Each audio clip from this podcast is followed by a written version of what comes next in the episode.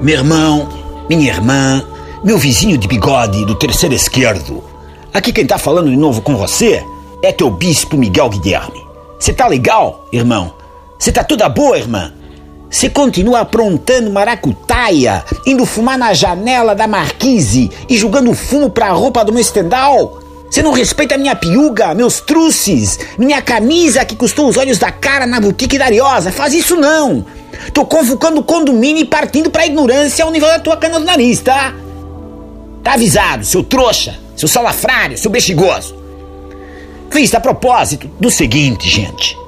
Tem aí uns sábios que estão calculando o tempo que falta pro mundo ir pro Beleléu. Eles chamam a esse negócio do relógio do apocalipse. Imagina só. E como funciona o tal do relógio? A meia-noite é o fim do mundo. Quanto mais a gente se acerca das doze badaladas, maior o risco do fim do mundo. Para todo mundo que vive neste mundo. E que dando seu apocalipse iria para o outro, né? Pois é.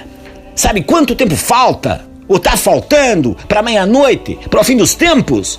Dois minutos e meio. Dois minutinhos e mais 30 segundos, meu irmão. Veja só. Desde que Donald Trump pegou no serviço, assinando decretos como quem come tremoço, o relógio apocalíptico disparou. O Donaldo aproximou tu do momento em que tu vai prestar contas pro Altíssimo, cavalgando, montando, galopando, calcorreando, andariando, galgando, percorrendo, desembestando, disparando, palmilhando numa ogiva nuclear. Isso não é novidade para teu bispo, não. Tudo de tocaia nas manobras do tinhoso chifrudo. Teu bispo Miguel já tinha alertado. Quando pegou no teu pé de orelha e falou que São João tinha revelado tudo isso para ele. Olha só. Olha só o que João fala no livro do Apocalipse das Sagradas Escrituras. Eu vou ler aqui para você. Vou ler. E um homem de cor inusitada, ou todo cor de laranja, ou amarelo com bolinhas roxas, vai acampar num gabinete de forma oval. Esse homem fará soar não só as trombetas do inferno, mas também os xilofones, as tubas e as tunas acadêmicas do inferno. Não sou eu quem fala esse negócio, não. É o Evangelho de João. Tá aqui mesmo, em 20 e 53 no livro do Apocalipse. E vou ler outra passagem para você. A ira de Deus será lançada cá para baixo e pro campismo da Caparica. Virão canhões da Nazaré, atrás de canhões da Nazaré, que achatarão as montanhas e os chafarizes. Torrentes de fogo soprarão dos assadores de castanhas.